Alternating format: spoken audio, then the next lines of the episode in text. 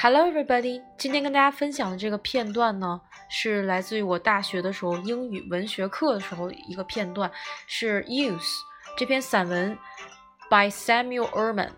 Samuel Erman 是它的作者。这段文字呢也是非常好的一段，它的整个散文也希望大家有有机会可以找出来读一下。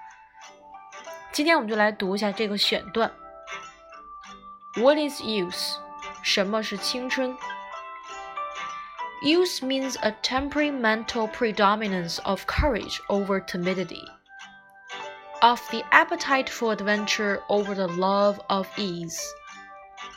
This often exists in a man of 60 more than a boy of 20.